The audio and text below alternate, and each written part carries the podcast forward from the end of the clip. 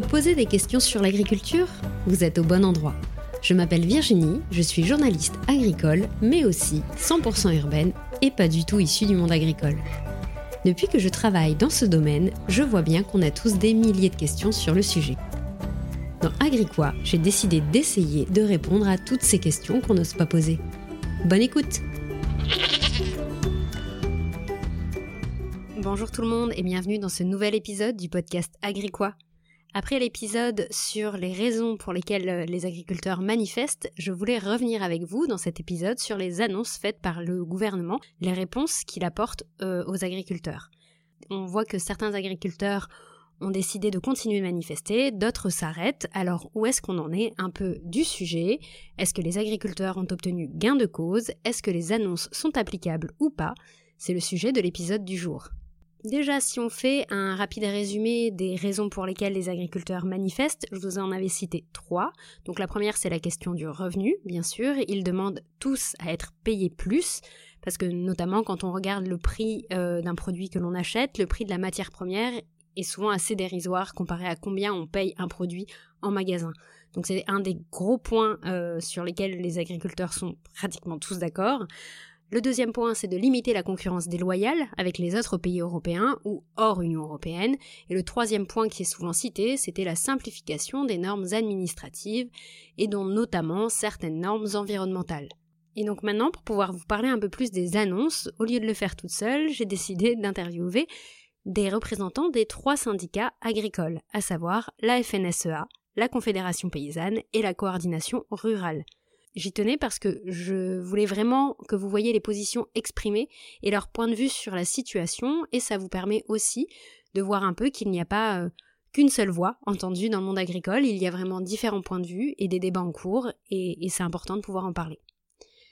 Je n'ai pas par contre de représentants des non syndiqués, il y en a beaucoup des agriculteurs indépendants qui sont quand même allés manifester, mais je voyais pas trop comment les, les citer, les représenter ou autre, donc du coup je me suis limitée aux trois syndicats, j'espère que je ne vexe personne.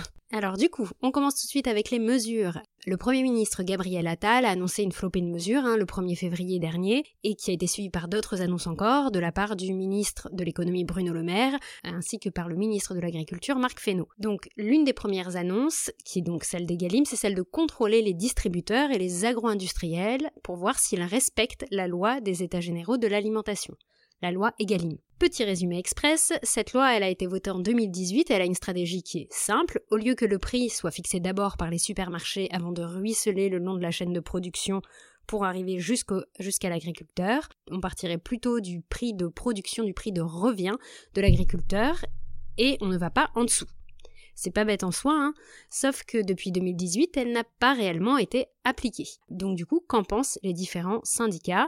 Je laisse la parole d'abord à Aurélien Clavel, qui est donc secrétaire général de la FNSEA en Isère. Il est éleveur laitier avec son frère Steven. Il produit également de la bière. Il a des noyers et des noisetiers. Le contrôle sur les, pratiques déloyales, ils peuvent en appliquer déjà euh, plusieurs, que ce soit euh, déjà simplement sur l'étiquetage. Enfin, on voit aussi les opérations, je l'ai pas dit, mais les opérations en grande distribution, c'était pour voir aussi sur l'étiquetage toutes les fraudes que l'on peut constater euh, sur les produits. Mais il y a aussi les non-respects de contrats ou d'autres éléments de ce style-là. Et mm. oui, euh, l'État peut contrôler, il faut juste qu'il s'en donne les moyens de le faire. La, loi État général de l'alimentation, c'est pour euh, nous aider à, à réinverser le rapport de force et nous redonner du poids, nous, euh, producteurs, pour aller négocier face à de gros industriels et à la distribution. Mais il faut que l'État montre que ceux qui ne respectent pas les règles du jeu soient sanctionnés. Voici maintenant le témoignage de François Turpot, qui est le président de la coordination rurale dans le département de la Vienne et qui est céréalier, producteur de légumes en plein champ et viticulteur bio. Bah alors les contrôles de respecter Egalim, euh, enfin c'est la base quoi. Euh, si, euh, si, le gouvernement nous met des lois, si, si M. Macron a lancé Egalim et ne fait pas respecter sa loi, bah quand même, pour moi c'est la base de faire respecter une loi. Donc ça, voilà, sauf que Egalim moi, je suis assez critique sur Egalim parce que pour moi, Egalim ne va pas assez loin.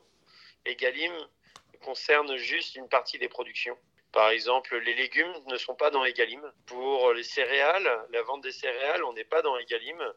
Il y a plein de filières qui sont en dehors d'Egalim. Egalim sert pour ce qui va être vendu en France et consommé en France. Par contre, ce qui est vendu en dehors de la France, bah, Egalim ne fonctionne pas. Egalim, pour l'instant, c'est un peu pieux. C'est quelque chose que nous, au départ, quand ça avait été annoncé en grande pompe, on avait salué. On s'est dit, ah, c'est, un bon signal. Sauf qu'au final, bah, Egalim ne fonctionne pas. Et que les contrôles se fassent euh, auprès des, des distributeurs ou euh, des industriels, bah, c'est, c'est la base. Quoi. Ça aurait dû, les contrôles auraient dû être faits depuis bien longtemps. Et voici enfin le point de vue de Pierre Jean Clair, le porte-parole de la Confédération paysanne dans la Vienne, et qui lui est éleveur de moutons, également éleveur de vaches laitières et éleveur de vaches allaitantes. Le tout en bio. Il faudrait déjà que dans Egalim, il y ait quelque chose. C'est pas compliqué. En viande bovine, 70% de marché, c'est Bigard. Qu'est-ce qu'il va dire Bigard demain? Il faut que je la paye plus cher? Pas de problème. Moi, j'ai plus de boulot. Je mets X personnes au, chômage. C'est qui qui va gagner là? Les quelques paysans éleveurs de vaches allaitantes qui nous font chier Ou la masse de gens qui travaillent dans Et ce qui est normal. Vous voyez Ils mm. ont un poids qu'on n'a pas. On a laissé faire ça. On a laissé qu'en fin de compte, le marché soit géré. Regardez, on a 5 ou 4 trucs de grande distribution. On a euh, quelques euh, acheteurs de viande. On a quelques acheteurs de lait. Qu'est-ce que nous, on est en face d'eux? On n'est rien. Donc en conclusion sur cette première annonce, on voit que les points de vue sont un peu euh, mitigés. La question est que Egalim ne fonctionne pas vraiment pour l'instant et que la question du revenu reste pour l'instant sans réponse. En plus de cette annonce de contrôle, il y a aussi des annonces sur des aides, dont 150 millions pour la filière élevage et 50 millions pour la filière de l'agriculture biologique. Ces mesures ont été aussi plus ou moins bien accueillies, euh, car oui, ça apporte un peu d'air frais sur les exploitations, mais vous vous rendez bien compte que divisé par le nombre de fermes, ça reste léger et ça ne répond pas tellement au fait que bah, euh, quand il y aura plus d'aide, s'il n'y a toujours pas de revenus, bah, on retourne un peu à la caisse départ. Donc du coup, à voir euh, comment va se, développer les échanges et les débats sur la question du revenu des agriculteurs. On passe à la deuxième mesure, et c'est là vous en avez entendu parler, la suspension du plan Ecofito. Bon, déjà, je précise que justement, ce n'est pas la suppression, ni la disparition, ni l'extinction de masse du plan Ecofito, mais c'est sa mise en pause, jusqu'au salon de l'agriculture qui commence là dans quelques jours. Et pause ne veut pas forcément dire rupture. On n'est pas dans une vie de couple, on attend d'avoir des éléments et je vous ferai un épisode dédié sur la place d'Ecofito. Mais déjà, un petit résumé. Le plan Ecofito, il est arrivé au moment du Grenelle de l'environnement en 2007 et il a pour objectif de faire baisser la consommation des pesticides. Au départ, c'était de diviser de 50% la consommation de pesticides d'ici 2018 et l'objectif a été réaffirmé justement ces derniers jours pour essayer d'atteindre cet objectif d'ici 2030. Vous voyez donc venir la problématique, les deux premiers écophytos sont un échec et ils n'ont pas permis d'atteindre l'objectif annoncé. Mais il y a quand même des bonnes choses dedans. Hein. Ça aide la recherche à travailler davantage sur la réduction des pesticides et les agriculteurs ont pu se réunir notamment dans des groupes comme par exemple les fermes défis pour travailler ensemble. Mais on voit en fait que dans les chiffres ça ne suffit pas, donc on en est déjà au troisième plan Ecofito qui s'appelle Ecofito 2030 justement et qui était annoncé début 2023 et qui devait être lancé là début 2024. Mais là, bam, suspension du plan parmi les annonces du gouvernement. Et donc, est-ce que c'était souhaité par les agriculteurs ou pas? Est-ce qu'ils sont contents de cette mesure, de cette suspension? Je vous laisse écouter leur point de vue. Allez, on commence cette fois avec la coordination rurale. Notre position sur le plan Ecofito, la réduction des produits phytosanitaires, euh, bah, tous les agriculteurs euh, sont pour parce que c'est jamais un plaisir de sortir avec un pulvérisateur. C'est pas une action anodine parce que ça nous coûte quand même très cher sur les exploitations. Donc si on diminue la, la quantité de phyto pour chaque exploitation, déjà euh, c'est des charges qui baissent. Ça, c'est une certitude. Mais par contre, ce qu'on a comme problème, c'est qu'on doit gérer des problèmes d'adventice dans des cultures. On doit gérer des problèmes de maladie dans, les, dans nos cultures parce que sans protection, euh, c'est compliqué. Parce que même en bio, des fois, euh, pour moi, sur mon exploitation, j'ai aussi du bio et du conventionnel, donc j'ai deux parties. Et même en bio, on est obligé quand même d'utiliser des produits de traitement. C'est quand même quelque chose d'important. Après, nous, ce qu'on demande, c'est pas de surtransposition en France par rapport à ce que l'Europe demande. En France, on, en général, il y a eu pas mal de produits sur lesquels on a voulu interdire avant euh, tout le monde. Sauf que si on interdit un produit, nous, il nous faut une solution techniquement et économiquement viable pour l'exploitation. Donc nous, la, la pause sur l'écophyto, euh, on est d'accord sur le principe qu'il faut euh, trouver des alternatives aux produits qu'on veut supprimer. C'est tout simplement dans, ce sens-là. Voici maintenant le point de vue de la Confédération paysanne. Ouais, alors euh, euh, l'éco-phyto, alors c'est pas moi qui le dis, c'est la Cour des comptes et je suis pas sûr que la Cour des comptes ça soit des révolutionnaires. Ils disent que ça n'a jamais servi à rien, c'est la réalité. On n'a pas l'impression, moi j'habite dans le département de la Vienne, vous ferez des recherches, les problèmes qu'il y a sur l'eau potable. Aujourd'hui, il y a des syndicats d'eau en France qui se posent la question de dire on va continuer à distribuer de l'eau, mais elle ne sera plus buvable. Elle vous servira à prendre une douche, à laver de la vaisselle, mais elle ne sera plus buvable. Aujourd'hui, on arrive à une limite, alors il ne faut pas le dire, il faut pas. On arrive à une limite où, en fin de compte, ils n'ont pas. S'ils si traitent ces problématiques de pesticides dans l'eau, ça va coûter tellement cher que on aura mieux acheter de l'eau en bouteille, avec les limites qu'il y a. Donc euh, voilà, c'est-à-dire qu'en fin de compte, à quoi a servi Ecofito? Parce que quand même, les premières euh, personnes qui sont euh, embêtées par les pesticides, c'est quand même les agriculteurs, ceux qui l'utilisent. Donc peut-être que ça a permis d'apprendre quelques règles d'utilisation, des choses comme ça. Mais je suis vraiment pas sûr. Donc la mise en place du plan Ecofito, quand on met en pause du rien, ben, je vois pas l'intérêt en fin de compte. on est dans de la com pure et dure. C'est que de la com. Et voici le témoignage pour la FNSEA. Le plan Ecofito, il y a eu bon nombre de règles successives qui n'ont pas euh, forcément porté leurs fruits parce qu'on est toujours dans la contrainte et dans les normes et pas forcément dans l'accompagnement et dans le pragmatique. Euh, c'est assez dur à comprendre euh, pour des personnes non initiées, mais encore une fois, de manière générale, on ne demande pas un, droit à polluer, on demande juste que, que les règles qu'on nous impose soient déjà communes au niveau européen pour pas qu'on ait de distorsion de concurrence avec nos propres voisins, parce qu'il y en a de, énormément où en France on a souvent plus blanc que blanc, et que ces règles de manière générale, qu'elles soient sur les phytos ou d'autres, euh, soient facilement applicables par les exploitations.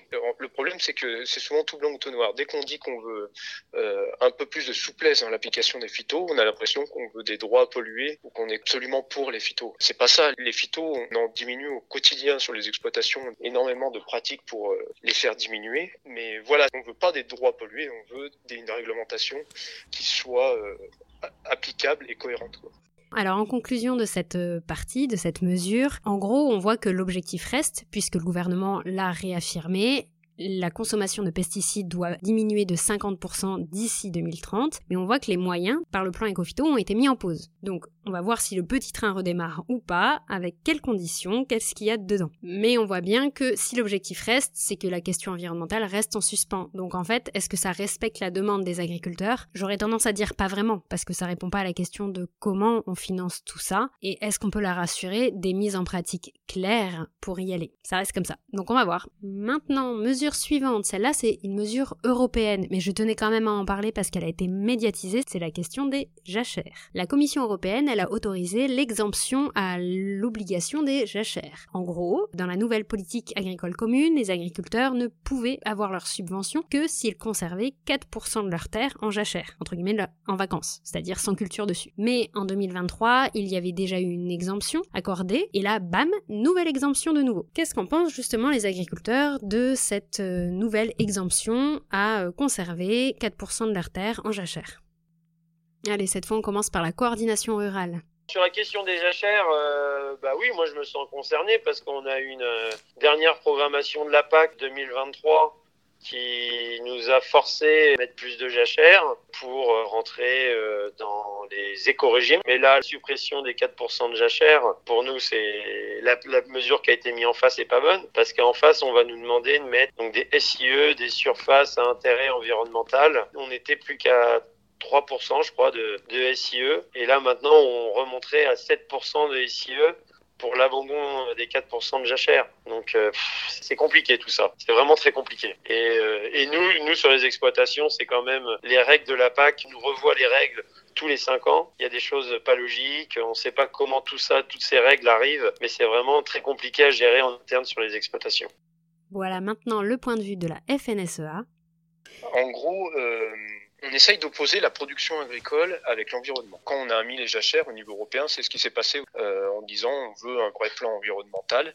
Et donc on a dit, mais des personnes encore qui n'ont aucune connaissance de la production agricole disent, eh ben voilà, on va mettre des jachères. Si on cultive plus une parcelle, tant de pourcents de chaque exploitation, on peut la cultiver et permettre euh, de développer euh, une faune et une flore sur, la parcelle. Sauf que en fait, on va avoir de manière générale des gros enjeux où on aura besoin de produire une production alimentaire. Et quand on dit ça, c'est qu'on va avoir besoin de produire, des gros enjeux, mais avec moins de, ressources. Et du coup, euh, on essaye de l'opposer en faisant les jachères, mais en fait, il existe des pratiques qui, ont, sont prouvées où on arrive à concilier de l'environnement et des pratiques agricoles. Et donc, c'est ça qui nous met euh, hors de nous, c'est que on impose des choses absurdes qui sont à contresens de ce que nous devons faire, sans euh, essayer d'accompagner l'agriculture pour aider à la mettre en place. L'agriculture est au cœur de beaucoup d'enjeux, mais elle doit souvent supporter seule ces changements et c'est bien fait pour, pour tout le monde. Et quand je dis ça, en plus, c'est qu'à chaque fois qu'on baisse en termes de production agricole dans n'importe quelle filière, c'est à chaque fois compensé par des importations qui sont faites de manière plus euh, polluante de tout niveau. Donc c'est ça en plus qui est le plus dérangeant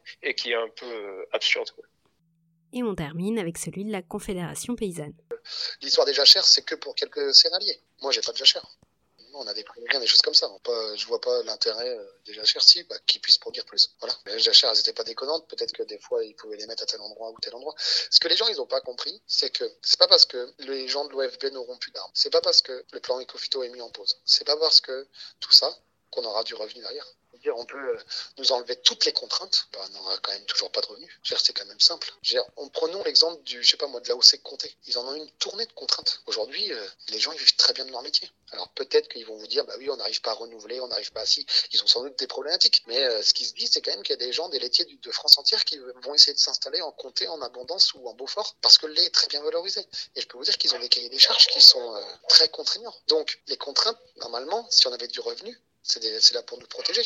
En conclusion, on voit que cette mesure ne concerne en fait qu'une partie des agriculteurs, donc j'ai pas grand chose à en dire de plus à part les témoignages qui ont été donnés. Euh, en plus, sur le volet européen, dans les mesures, dans les annonces du gouvernement, il y a aussi le refus de la France de signer le traité du Mercosur. Alors, euh, c'est possible, hein, puisque les pays européens votent ces traités à l'unanimité, mais on l'a vu, comme pour celui sur le Canada, le CETA, c'est plus des négociations avec des concessions qui peuvent être faites, donc on va voir également où va le dossier du Mercosur, mais bon, la France a déjà affirmé son refus de signer ce traité. On va voir ce que ça donne. Maintenant, troisième point, quelles sont les attentes des différents syndicats par rapport aux manifestations? Parce qu'on voit que la FNSEA a arrêté de manifester, tandis que la Confédération paysanne et la coordination rurale ont décidé de continuer, au moment où je vous parle, à savoir le 18 février.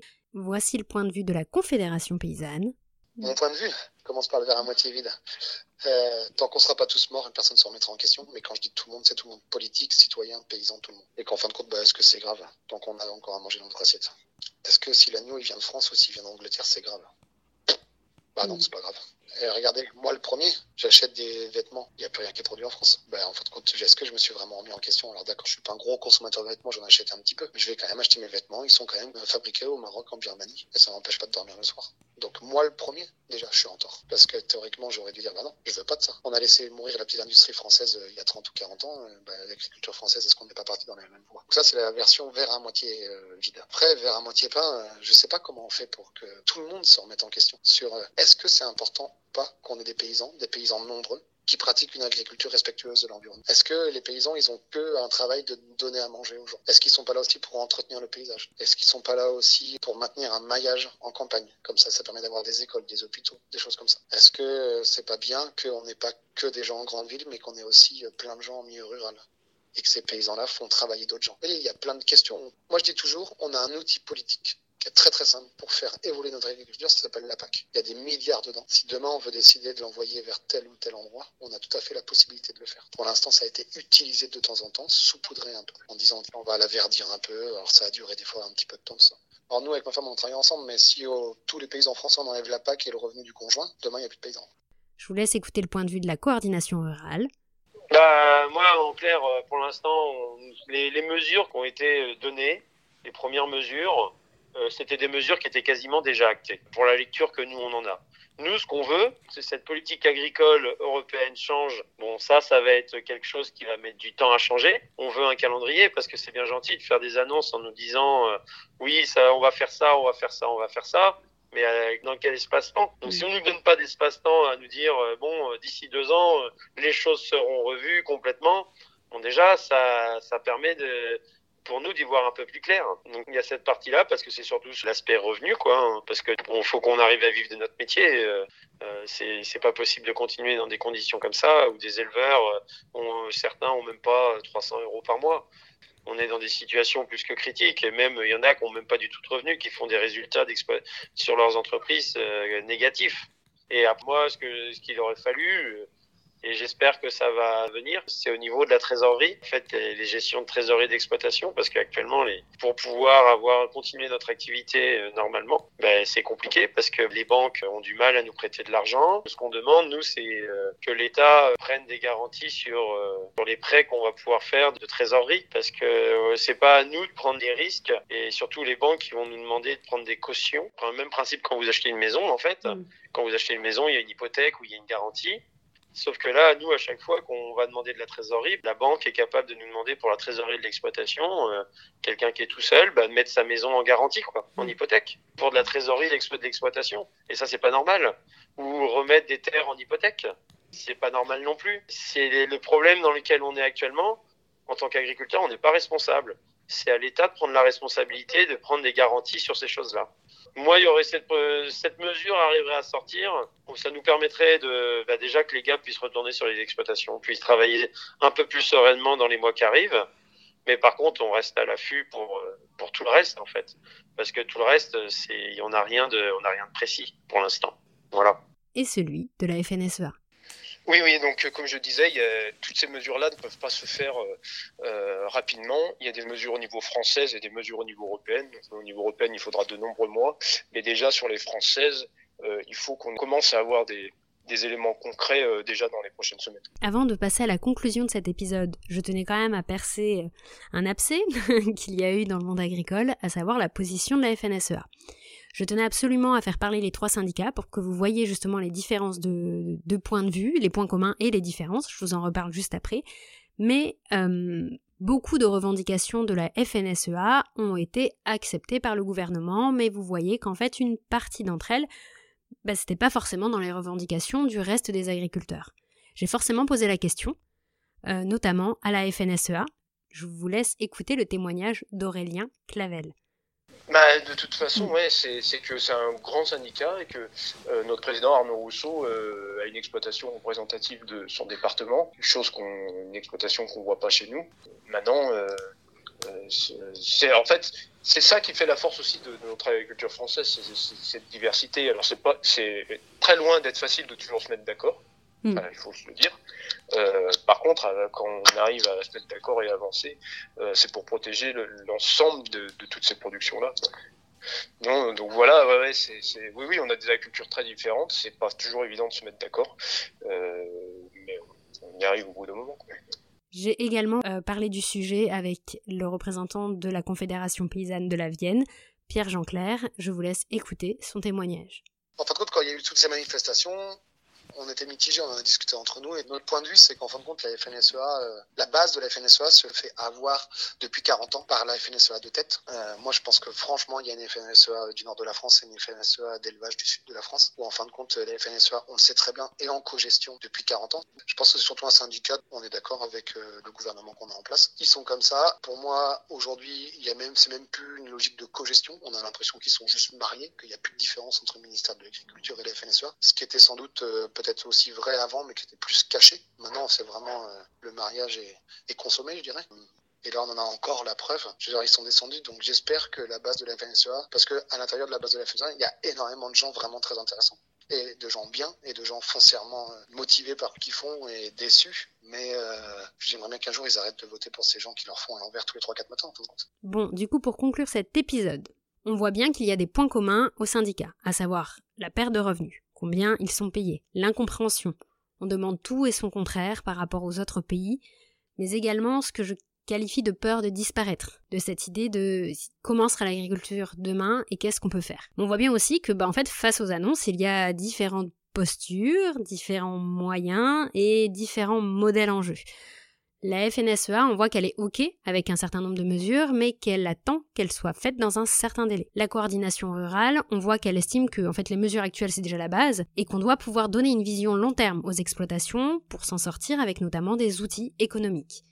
Euh, et on voit que la Confédération paysanne, elle, elle demande plus à remettre en cause le modèle agricole actuel et favoriser des avancées environnementales concrètes. Donc on voit différentes voix et différents points de vue qui sont assez distincts, et tout ça s'insère encore une fois dans une année où il y a les élections européennes le 9 juin prochain, et en plus les élections des chambres d'agriculture en janvier 2025, où justement les différents syndicats vont essayer d'être élus pour représenter le maximum d'agriculteurs. Donc on est vraiment à un croisement extrêmement euh, intéressant, important à avoir et il ne faut pas passer à côté. C'est aussi pour ça que je tenais à faire cet épisode parce que je pense qu'en tant que consommateur, c'est important d'entendre les différents syndicats s'exprimer et de se poser aussi la question de l'agriculture que vous, vous voulez avoir, ce que vous êtes prêt à faire pour. Et ça rejoint aussi l'épisode que j'ai fait sur êtes-vous un consommateur pour qu'on puisse se poser un peu ces questions-là aussi. Donc il euh, n'y a pas vraiment de conclusion à cet épisode, hein, parce qu'il n'y a pas vraiment de conclusion aux manifestations non plus. Donc euh, je vous ferai un autre épisode s'il y a du changement. Voilà, J'espère que cet épisode vous a plu. Dites-moi si ça vous plaît quand je vous mets des bouts d'interview comme ça dans l'épisode. Euh, ça m'aiderait beaucoup d'avoir votre avis sur le sujet. Et bah, on se retrouve dans un autre épisode. À bientôt.